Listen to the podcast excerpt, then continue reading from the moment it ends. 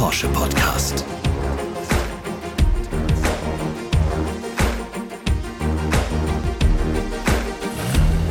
Herzlich willkommen zu einer neuen Folge von 911, dem Porsche Podcast.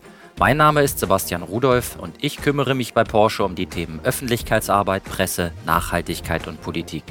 Mit diesem Audiomagazin wollen wir euch die Welt von Porsche näher bringen und uns mit spannenden Fragen beschäftigen. Dafür haben wir unser Podcast-Studio heute hoch oben im Stuttgarter Porsche Werk 2 aufgebaut, wo unsere Sportwagen 911 und 718 und der vollelektrische Taycan produziert werden.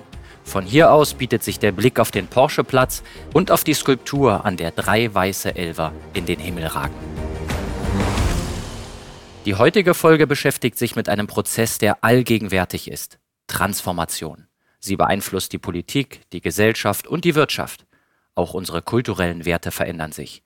Wie geht man mit diesem Wandel um? Wie wichtig sind Werte für Europa, für Unternehmen, aber auch für uns als Menschen? Und welche Chancen können sich dadurch ergeben?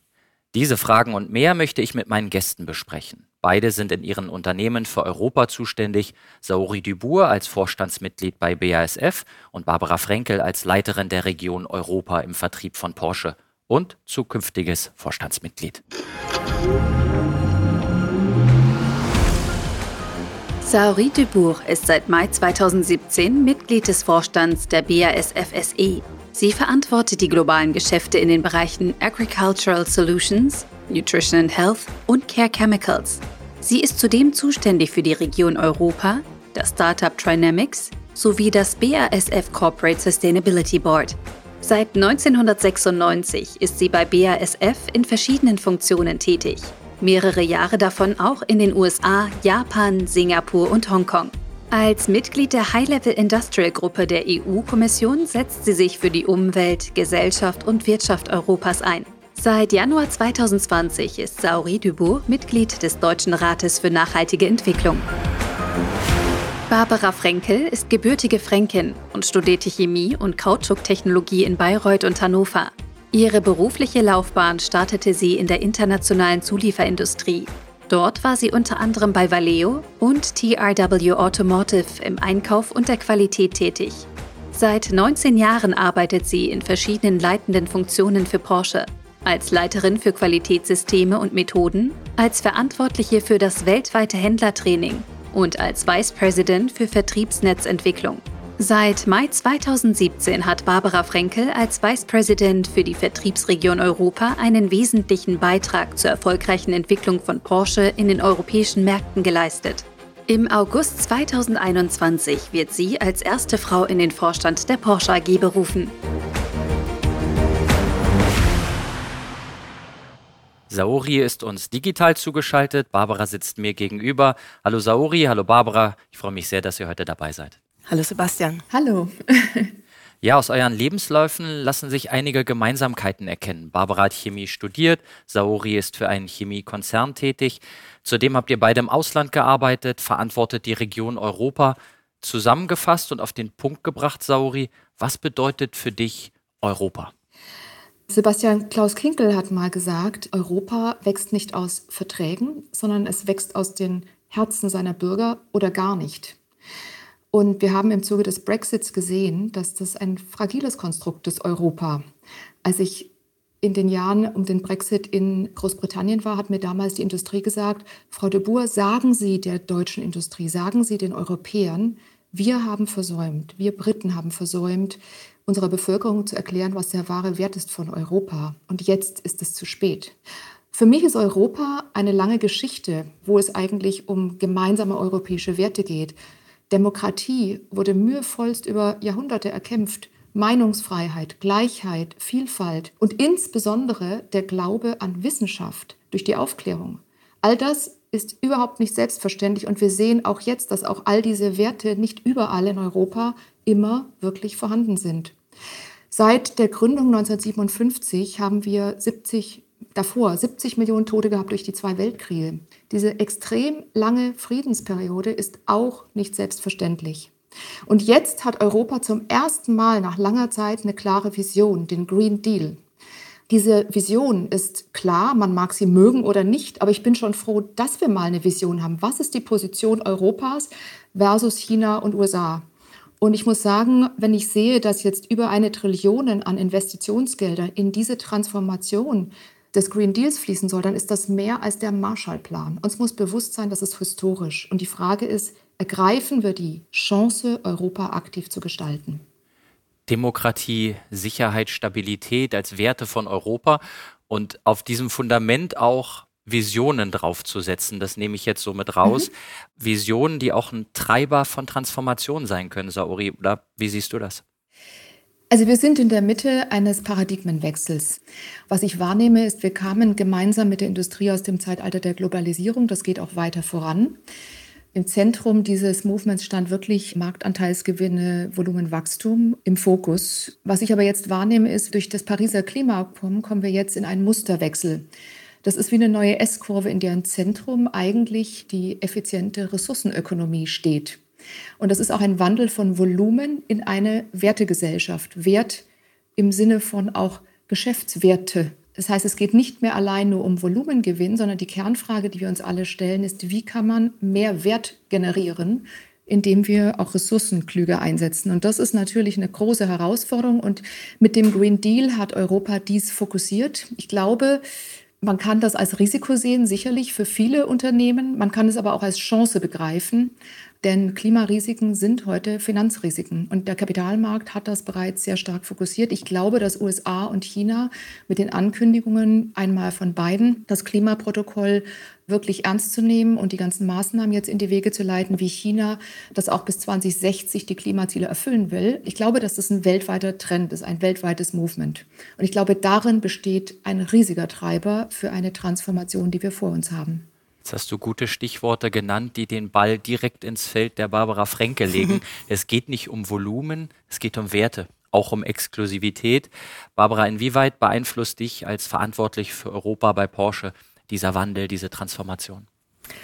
Natürlich setzen wir uns auch seitens Porsche intensiv mit den großen Megatrends auseinander und ich glaube, wenn wir uns aktuell das Geschehen in Europa angucken, sind wir an vielen Stellen die Frontrunners für den Wandel und für die Veränderung in der Gesellschaft. Wenn wir ein bisschen näher auf das Porsche-Business gucken, dann sehen wir natürlich auch, dass das ganze Thema Digitalisierung unser Geschäft massiv beeinflusst. Digitale Systeme, digitale Plattformen verändern die Industrie, aber auch das Kaufverhalten unserer Kunden. Und auch wir gestalten das Zeitalter der Elektromobilität aktiv mit und das nicht nur durch unsere Fahrzeuge, sondern auch durch das Ökosystem drumherum, durch innovative Lösungen. Was uns in Europa auch sehr beschäftigt, ist der demografische Wandel. Also nicht nur wir werden immer älter, auch unsere Kunden werden immer älter und wir überlegen uns, wie wir auch für jüngere Menschen schon früh relevant werden können und auf welchen Märkten können wir in der Zukunft vermehrt setzen. Und ein weiterer wichtiger Trend, wenn man natürlich von einem Automobilhersteller kommt, ist auch das Thema der Blick auf die individuelle Mobilität. Ich glaube fest daran, dass die Bedürfnisse nach Individualität weiter wachsen werden. Und als Sportwagenhersteller müssen wir uns darauf natürlich ausrichten. Wie können neue Mobilitätskonzepte und ein Mobilitätsökosystem den nahtlosen Übergang zwischen verschiedenen Prämientransportmitteln ja auch umweltgerecht ermöglichen? Du hast gesagt, wir gestalten den Wandel aktiv mit. Äh, Elektromobilität ist ein Stichwort. In deiner Region ist ein Drittel jedes ausgelieferten Fahrzeugs bereits mit einem elektrischen Antrieb gewesen, sei es hybrid oder vollelektrisch. Also auch da Europa als eine Pionierregion. Wie wichtig ist es, dass man diesen Wandel strategisch gestalten kann, dass praktisch Digitalisierung, Transformation nicht als Risiken wahrgenommen werden, sondern dass die Menschen Freude daran haben, das als Chance sehen. Saori hat es gesagt, du auch, aber wie bekommt man diesen Wandel dann tatsächlich in die Praxis umgesetzt? Das bekommt man am besten dann in die Praxis umgesetzt, wenn man im Driver Seat sitzt und nicht als Passagier zuguckt, wie sich Wandel vonstatten geht, sondern indem man es proaktiv angeht. Und ich glaube, Porsche hat mit dem Taycan gezeigt, dass wir schon sehr früh an dem Wandel und an die Bedeutung der Elektromobilität geglaubt haben. Schon 2014 haben wir mit der Entwicklung des Elektrofahrzeugs begonnen, wo Elektromobilität eigentlich eher in dem kleinen Fahrzeugsegment gesehen wurde, aber nicht in dem Luxussegment. Also wir waren mit unserem Taycan als wir ihn dann 2019 der Welt vorgestellt haben, schon ein Stück weit auch noch Pioniere. Und wie du gesagt hast, natürlich bin ich auch ein bisschen stolz darauf, dass wir einen Großteil der über 20.000 ausgelieferten Taycan auch in Europa ausgeliefert haben. Was aber auch wichtig ist, ist, glaube ich, da wir nicht wissen, wo der Wandel uns noch hinbringt, dass wir flexibel bleiben.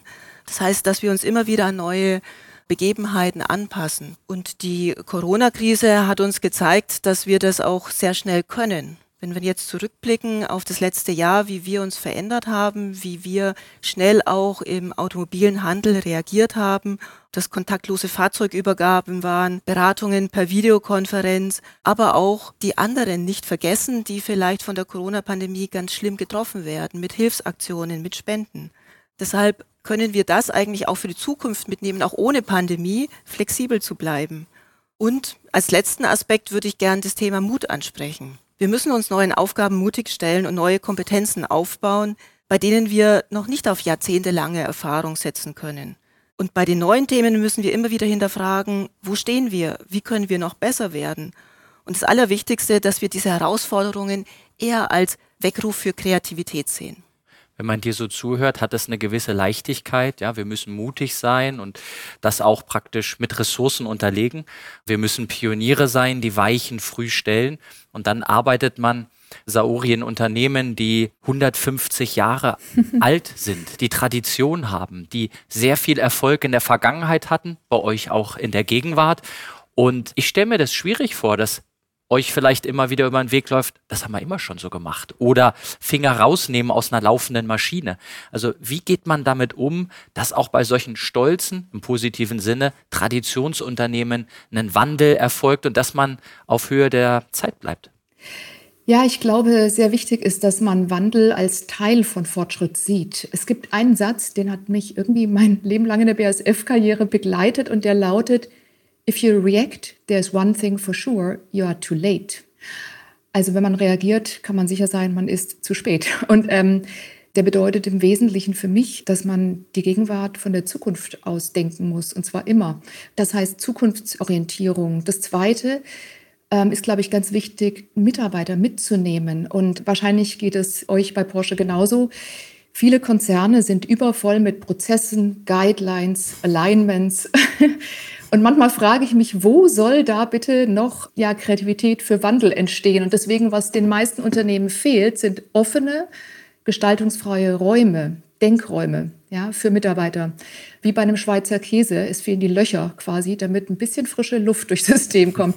Und ich war sehr glücklich, weil wir hatten neulich eine konkrete Initiative von einem Mitarbeiter, der einen Klimaton vorgeschlagen hat, ähm, so wie ein Hackathon.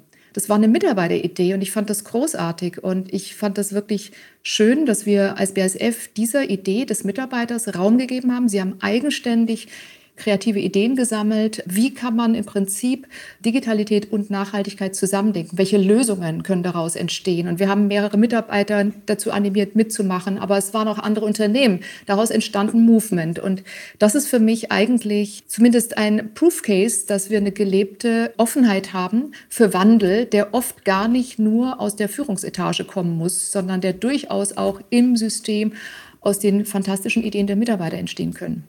Also ich bin einfach der Meinung, Alan Key hat mal gesagt, die Zukunft kann man einfach am besten voraussagen, wenn man sie selbst gestaltet. Und daran, denke ich, ähm, sieht man, wie wichtig das ist, dass man Mitarbeiter mitnimmt und einbindet in diesen Ideenprozess. Ja, und dieses Gestalten ist dann umso stärker und kraftvoller, je mehr Ebenen sich mit dem Gestalten beschäftigen und etwas voranbringen können. Letztlich setzt der Wandel ja bei jedem Einzelnen ein.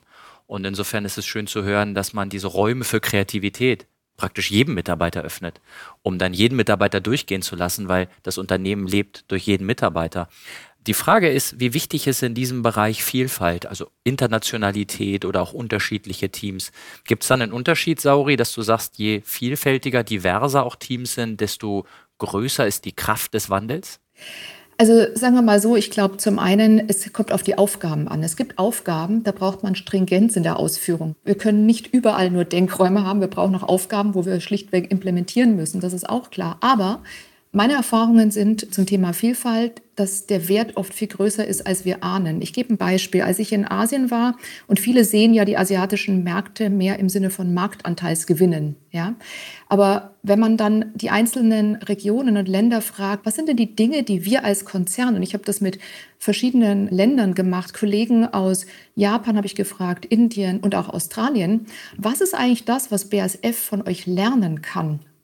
Und was ist typisch für eure Kultur? Gibt es etwas jenseits der Marktanteile, was uns inspirieren kann? Und die Antworten fand ich ganz spannend. Also die japanischen Kollegen haben gesagt, naja, unser Land ist relativ klein, 80 Prozent sind Berge, deswegen sind wir traditionell ziemlich gut darin, Dinge klein zu machen. Wir haben halt einfach nicht viel Platz.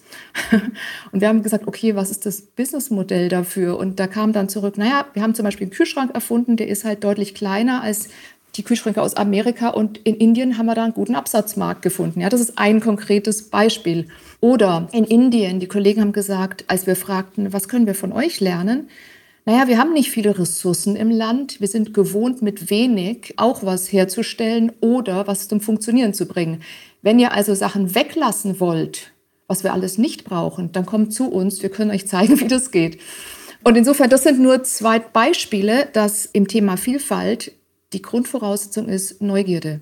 Hat man ein echtes Interesse am anderen? Was ist der Wert, den jemand oder dem ja, einzelne Menschen beitragen? Und für mich ist es nicht nur eine Sache von Nationalitäten oder Frau und Mann, es ist individuell. Vielfalt heißt inklusiv denken und so quasi eine Neugierde für jeden Einzelnen zu haben, dass das volle Potenzial von Individuen entfaltet werden kann.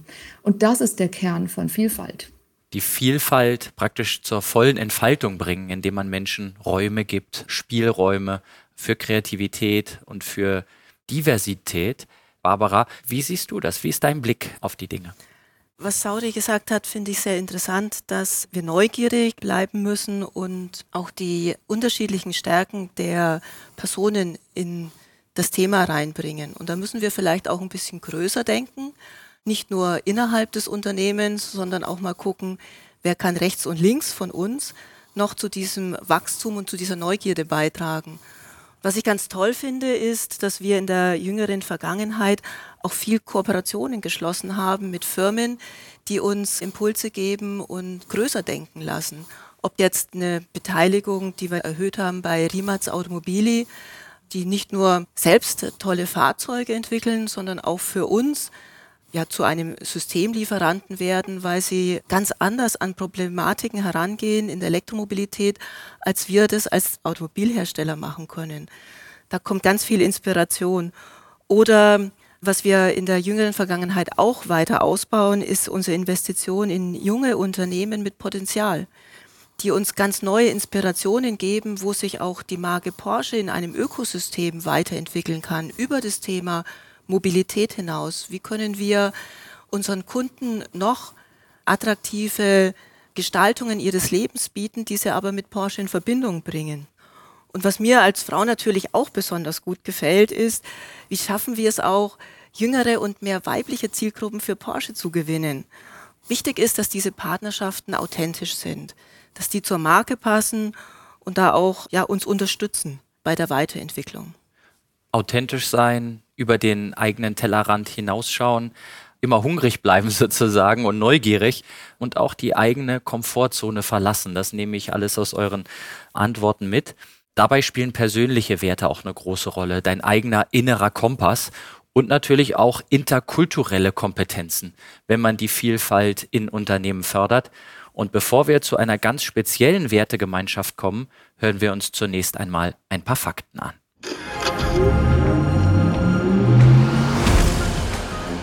Die Porsche AG hat im von der Corona-Krise geprägten Geschäftsjahr 2020 starke Zahlen erwirtschaftet, trotz vorübergehend ruhender Produktion. Beim Umsatz erreichte das Unternehmen mit 28,7 Milliarden Euro sogar einen neuen Rekord. Wirtschaftlicher Erfolg und gesellschaftliche Verantwortung gehen bei Porsche stets Hand in Hand. So hat das Unternehmen im Corona-Jahr das Programm Porsche Hilft aufgesetzt. Dabei engagierten sich zahlreiche Mitarbeiter und Mitarbeiterinnen ehrenamtlich bei gemeinnützigen Projekten oder mit Spenden. Um die Auswirkungen der Pandemie zu lindern, stockte Porsche sein Spendenvolumen auf 21 Millionen Euro auf. Porsche versteht sich aber nicht nur in Krisenzeiten als Partner der Gesellschaft und fördert daher gezielt Aktivitäten in den Bereichen Bildung, Kultur und Sport. Die Zukunft der Mobilität lässt sich nur mit einer möglichst vielfältigen Belegschaft erfolgreich gestalten. Davon ist der Arbeitgeber Porsche mehr denn je überzeugt und hat Diversity als wesentlichen Baustein in seiner Nachhaltigkeitsstrategie verankert. Perspektivenvielfalt ist für den Sportwagenhersteller weit mehr als Geschlechterzugehörigkeit. Dennoch hat die chancengleiche Entwicklung von Frauen einen besonderen Stellenwert. Der zweite Platz beim Frauenkarriereindex 2020 belegt, dass Porsche dabei einen in vielen Bereichen beispielgebenden Weg eingeschlagen hat. Seit 2019 ist Porsche Teil der Value Balancing Alliance e.V. Ziel der industrieübergreifenden Allianz ist es, einen Standard zu entwickeln, der die Wertbeiträge von Unternehmen in ökologischer, menschlicher, sozialer und ökonomischer Hinsicht sichtbar macht und die Folgen auf die Gesellschaft und das Ökosystem bewertet. Weitere Mitglieder der gemeinnützigen Organisation sind unter anderem BASF, SAP und Bosch. Im Frühjahr 2020 wurde die Value Balancing Alliance im Rahmen des Green Deal der Europäischen Union beauftragt, Leitlinien für die Bilanzierungsstandards in Bezug auf Umweltauswirkungen von Unternehmen zu erarbeiten. Und bevor wir genau über diese Value Balancing Alliance mit Sauri sprechen, Barbara, eine Frage habe ich noch an dich. Wir haben jetzt gerade gehört, Bildung, Kultur, Sport. Porsche engagiert sich da, um Menschen zu helfen, vielleicht auch Menschen, denen es nicht so gut geht im Leben. Wie wichtig sind Werte eines Unternehmens eigentlich für die Marke und auch für Kunden? Ja, Saudi hat schon angesprochen, wir erleben gerade einen Paradigmenwechsel und die Fridays for Future Bewegung hat eigentlich dieses Thema an die Oberfläche gebracht. Plötzlich werden auch für jüngere Generationen Werte ganz wichtig. Werte wie Nachhaltigkeit, Glaubwürdigkeit, aber auch das Thema Konsum findet deutlich bewusster statt. Marken werden vermehrt danach ausgewählt, ob sie dem eigenen Wertegerüst entsprechen. Und dazu muss man natürlich auch ganz glaubwürdig einen Zweck vertreten, einen Purpose. Also warum ist die Welt mit der Marke eigentlich besser? Und dann muss man es natürlich auch ehrlich leben. Practice what you preach. Das ist ganz wichtig. Bei Porsche, wenn wir zum Beispiel sagen, wir sind Pionier einer nachhaltigen Mobilität, dann müssen wir auch liefern. Und das Schöne ist, wir tun es natürlich auch. Wir bekennen uns zum Pariser Klimaabkommen und setzen uns darüber hinausgehende Ziele. Oliver Blume hat jetzt erst verkündet, dass wir bis 2030 über die gesamte Wertschöpfungskette und den Lebenszyklus der neu verkauften Fahrzeuge hinweg klimaneutral werden wollen aber auch, was mir persönlich sehr am Herzen liegt, auch der soziale Aspekt von Nachhaltigkeit, dass wir den nicht außer Acht lassen. Das heißt, die gesellschaftliche Auswirkung auf unser Handeln, dass wir das auch immer wieder im Fokus behalten. Jetzt hast du den Ball schon direkt zur Saori rübergespielt. Wertegerüst, auch soziale Aspekte von Nachhaltigkeit abbildbar machen. Saori, das tust du bei der BASF, aber auch bei der Value Balancing Alliance. Nimm uns kurz mit, welche Ziele dieser Verein verfolgt und was bislang erreicht wurde?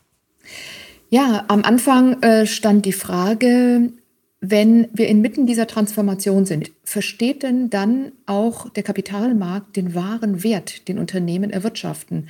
Und damit meine ich nicht alleine nur den Profit, den wir generieren, sondern auch die Kaufkraft, die wir generieren jedes Jahr durch die Auszahlung von Löhnen zum Beispiel oder die Bildung in Humankapital, also Trainings oder auch die vielen Investitionen. Und ich glaube, ihr bei Porsche macht das auch, genau wie wir bei BASF. Wir haben derzeit Milliardeninvestitionen. Bei euch ist es wahrscheinlich E-Mobility. Bei uns sind es ja die Elektrifizierung der Cracker, die 57.000 Applikationen, die wir auf Nachhaltigkeit derzeit umbauen. Und dahinter stecken riesige Investitionen in Umwelttechnologien. Und die Kernfrage ist, Sieht man am Kapitalmarkt eigentlich nur den CapEx, der hier quasi investiert wird, als Abzug vom Profit? Oder sieht man irgendwann auch den Zukunftserwartungswert, den wir alle damit generieren? Das Problem am Anfang, und das war vor acht Jahren, als wir begonnen haben, über dieses Thema nachzudenken, war, dass die heutigen Bilanzregeln eigentlich im 15. Jahrhundert entstanden sind. Das Problem ist nur, damals gab es keinen Klimawandel und es gab keine Digitalität. Und die Kernfrage, die man sich wirklich schon stellen muss, ist, können wir wirklich mit der BWL der letzten Jahrhunderte die Herausforderungen der nächsten Dekade alle lösen und genügend abbilden. Und so entstand eigentlich die Frage, wie müsste man von der Reporting-Seite, von der Impact-Messung gesellschaftliche Verantwortung und wirtschaftliche Rendite in einer Verantwortungsebene denken. Und das war der Ausgangspunkt für die Gründung der Value Balancing Alliance. Heute operieren und arbeiten wir mit der EU-Kommission. Wir arbeiten mit vielen internationalen Universitäten wie Harvard University, Oxford, aber auch Institutionen wie die OECD oder die Weltbank. Und wir sind dabei, gemeinsam mit Porsche und vielen anderen Konzernen dort wirklich Erfahrungen zu sammeln und der Wirtschaft auch eine Stimme zu geben zu diesen Messmethoden. Hört sich spannend an. Ist es auch aus der Praxis heraus gesprochen, wenn man jetzt die Jahrhunderte Jahre alte BWL nimmt, ja, dieses feste Fundament, mhm. stößt man vielleicht auch an eine Tür, die sagt, es passt doch eigentlich alles. Und jetzt kommt man mit einem tieferen Sinn, Wertegerüst, ist ja alles schön und gut. Die Frage ist, Saori, wie schafft man es da, konkrete Beispiele zu nennen, zu sagen, ja, pass auf, das ist ein wichtiger Wert, der wird aktuell noch nicht abgebildet. Mhm. Hast du hier Beispiele für uns? Ja, also nimm das Beispiel Humankapital. Ja, und wir haben jetzt gerade die Pandemie und sind noch mittendrin hautnah erlebt, in der relativ deutlich die Zusammenhänge aus Kaufkraft und insbesondere Lohnunsicherheit durch Jobunsicherheit super transparent geworden ist. Die Tatsache, dass viele Firmen durch den Lockdown auch einen Impact erlebt haben, ökonomisch, hat zu Kaufkraftunsicherheit geführt. Und nicht umsonst müssen jetzt Milliarden investiert werden durch den Staat, um die Wirtschaft anzukurbeln oder auch um Konsum zu befördern. Das zeigt, welchen echten Wert Unternehmen schon die ganze Zeit schaffen. Aber der Kapitalmarkt hat keine Incentivierung dafür. Im Gegenteil, in unserer Bilanz sind Menschen im Prinzip Kostenfaktoren, Personalkosten heute. Und wenn man dann das Thema Digitalität noch hinzunimmt und das mal zu Ende denkt, also wenn der Mensch ein Kostenfaktor ist und Roboter Effizienzen holt, dann ist schon die Kernfrage am Ende, wodurch entsteht eigentlich Kaufkraft? Denn Roboter gehen nicht einkaufen, zumindest jetzt noch nicht. Ich hoffe, sie tun es nicht in Zukunft für uns. Vielleicht gibt es eine Zeit, aber nichtsdestotrotz, die Frage ist, wenn der Mensch und die Umwelt am internationalen Kapitalmarkt keinen Wert hat, was optimieren wir denn da eigentlich? Was optimieren wir außer Profit und vor allem für wen? Und das ist die Kernfrage, die bewegt nicht nur uns. Was wir sehen, wir hatten im letzten Jahr 2020 220 Milliarden Euro Umweltkosten verursacht durch alle möglichen Klimawandel oder auch nicht Klimawandel bezogenen Wetterschäden, sei es Trockenheitsphasen, Feuer, die ausgebrochen sind. Diese Risiken sind echte wirtschaftliche Risiken mittlerweile. Und was wir beobachten ist, die Finanzwelt hat dies längst verstanden. Umweltrisiken sind Finanzrisiken für Konzerne. Und deswegen fordern sie ein, dass diese Risiken aktiv angegangen werden. Und was jetzt wichtig ist, dass wir als Firmen diesen Wert mit Inhalten belegen, sowohl von der Investitionsseite als auch von der Kostenseite. Und genau das tun wir. Wir geben im Prinzip Mensch und Natur einen Wert. Was ja eine tolle Aussage ist. Du holst im übertragenen Sinne einen riesigen Spiegel raus und hältst den praktisch, ich sage jetzt mal, dem Kapitalmarkt vor. Man sieht, Mensch, die Transformation, die gestaltet sich ja rasant. Und in Krisen wie der Corona-Pandemie sieht man dann, Natürlich haben Menschen einen Wert, hat man übrigens vorher auch schon gesehen. Insofern merkt man, dass dort ein Handlungsdruck ist, den man jetzt aber bitteschön abbilden soll. Und das geht nur, wenn es Menschen gibt, Pioniere gibt, die in dieser Value Balancing Alliance sich einig sind, da anzupacken. Barbara, auf Porsche bezogen, ganzheitliches Wirtschaften, sagt man Automobilhersteller, wie geht denn das? Also erstmal finde ich es toll, dass Porsche Teil dieser Werteallianz ist und auch wir unser Handeln global betrachten. Wir verstehen Nachhaltigkeit als einen Dreiklang aus Ökonomie, Ökologie und Sozialem. wir werden nachhaltiger, kundenorientierter und bleiben zugleich hochprofitabel. Und das ist auch unser Ziel der Strategie 2030. Ja, und mit dem Beitritt zur Werteallianz haben wir die Chance, dass diese Auswirkungen, die unsere Entscheidungen in Zuffenhausen irgendwo auf dem Globus als Konsequenz einleiten, dass wir das auch messbar machen können. Und nicht nur messbar machen, sondern auch weiter verbessern können. Gut, das Messen können, das übersetzen wir jetzt mal in ein kleines Spiel, was ich mit euch spielen möchte. Und dabei geht es um Porsche und die BASF. Ihr bekommt jeweils drei Fragen über das Unternehmen der anderen. Ja, und dann gebe ich euch Antwortvorschläge vor, damit es nicht ganz so schwer ist. Sauri, wir fangen bei dir an und dann gehen wir im Doppelpass vor und dann gucken wir, wo wir am Ende rauskommen. Sauri Porsche prägt ein Kulturleitbild, das von den Mitarbeitern entwickelt wurde. Es beinhaltet vier übergeordnete Werte. Drei dieser Werte sind Familie, Sportlichkeit und Pioniergeist. Welches ist der vierte Wert? Herzblut, Kundenorientierung oder Toleranz? Also wenn ich Barbara zuhöre, hätte ich jetzt sofort an Kundenorientierung gedacht, muss ich gestehen. Ich weiß nicht, ist das so? Ich glaube schon. Also im Vertriebsbereich ist es ein Grundwert an sich, um erfolgreich zu sein. Ähm, es wäre Herzblut. Nein, es wäre nicht nur, ah. es ist Herzblut. Ach, schön. Mhm. Aber das stimmt, wenn man dir zuhört, man muss immer vom Kunden her denken. Ja. Wenn man das nicht tut, dann wirtschaftet man am Kunden vorbei. Jetzt ist Barbara an der Reihe. Die BASF fußt ebenfalls auf vier Grundwerten. Dazu zählen unternehmerisch sein, offen sein, verantwortungsvoll sein.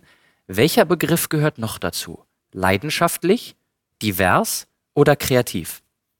Auch wenn ich Saori zuhöre, würde ich jetzt mal auf divers tippen. Man könnte auch sagen, Sauri, leidenschaftlich, aber man könnte auch sagen kreativ. Und das ist das Letzte, es ist kreativ. das sind alles drei tolle Werte. Ja, das stimmt. Deswegen, wir wollen die Latte hochlegen, aber ich merke schon, die mhm. Gespräche mit euch, da trifft alles zu in dem Fall. Kommen wir zur zweiten Runde. Sauri, wie hoch ist der aktuelle Frauenanteil in der Porsche-Belegschaft? Sind das 7,5 Prozent? Sind das 15,5 Prozent? Oder sind das 28,5 Prozent? Also ich hoffe 28 Prozent, bin mir aber nicht sicher. Also wir haben 23 Prozent, deswegen tippe ich einfach mal auf 28 Prozent. Dann ist die BASF da ein Stückchen besser von der Zahl her. Bei uns sind es 15,5 Prozent. Auch da, mhm.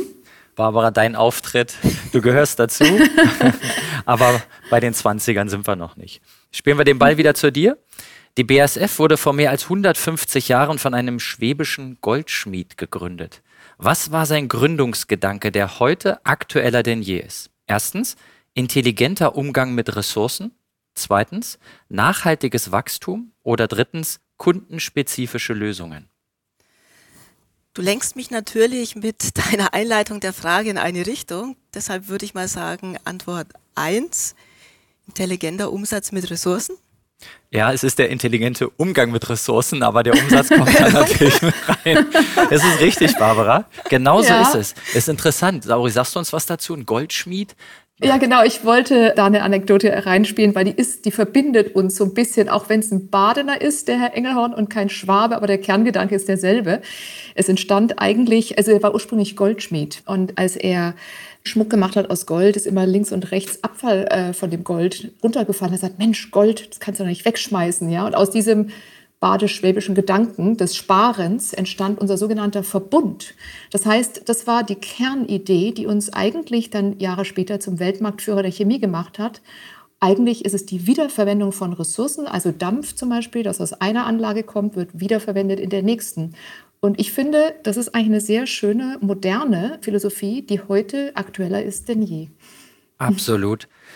Kommen wir zur dritten Frage für dich, Sauri. Wann wurde das mhm. weltweit erste funktionsfähige Vollhybridfahrzeug von Firmengründer Ferdinand Porsche vorgestellt? Im Jahr 1900, im Jahr 1920 oder im Jahr 2000? Vollhybrid heißt es. Was mhm. war die zweite Zahl? 1920 und die erste ist 1900. Ah ja, 2000 würde ich. Voll Hybrid. 2000 hätte ich jetzt gesagt. Und mit dir wahrscheinlich ganz, ganz viele Zuhörerinnen und Zuhörer.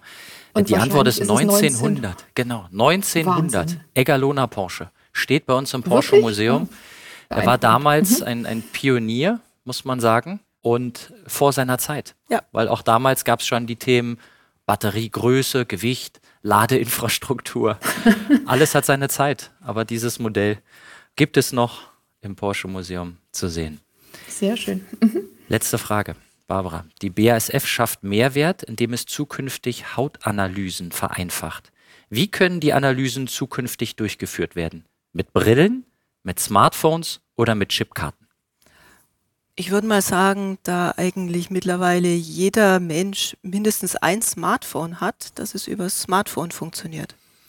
Klasse, Barbara, das ist richtig. Ich wäre selbst nicht drauf gekommen, Sauri, dazu musst du uns was sagen.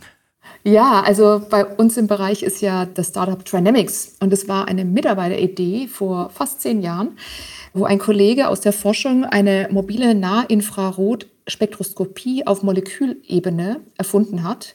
Und dieser Infrarotsensor ist in der Lage, und das ist wirklich einzigartig weltweit, über ein Kamerasystem im zum Beispiel Smartphone erstmals menschliche Haut von künstlicher Haut zu unterscheiden. Und damit kann man auch Hautanalysen, Krankheitsanalysen machen. Und das ist sensationell. Also da sind wir wirklich stolz drauf. Ich weiß noch, und so viel zum Thema Abweichung im Konzern, dass wir diese Idee vor fast 15 Jahren in einem Management-Meeting diskutiert haben. Und ich bin wirklich froh. Wir haben damals gedacht, Mensch, das ist so weit von unserer Basischemie entfernt. Was machen wir denn jetzt damit?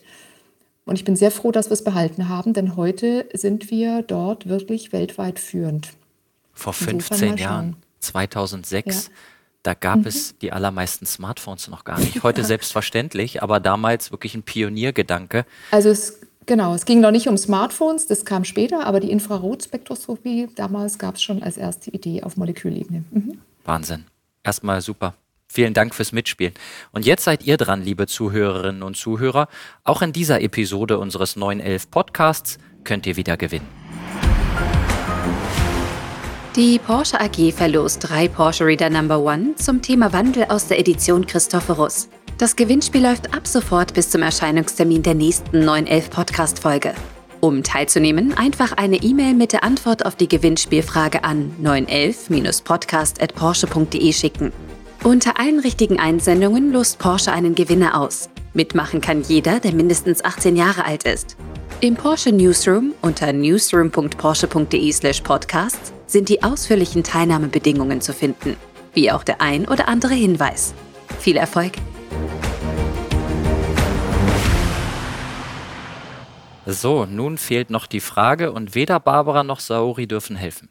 Die Frage lautet, Seit wann ist Porsche Mitglied der Value Balancing Alliance? Schickt eure Lösung einfach per Mail an 911-podcast.porsche.de. Wir sind gespannt und drücken die Daumen. Langsam neigt sich die heutige Podcast-Folge ihrem Ende entgegen, ist wie im Fluge vergangen. Aber eine Frage habe ich noch. Wenn wir unseren Podcast in 20 Jahren nochmal aufnehmen würden, wären die Werte, über die wir gesprochen haben, weiter gültig? Also die Zeitlosigkeit von Werten? Fangen wir bei dir an, Barbara.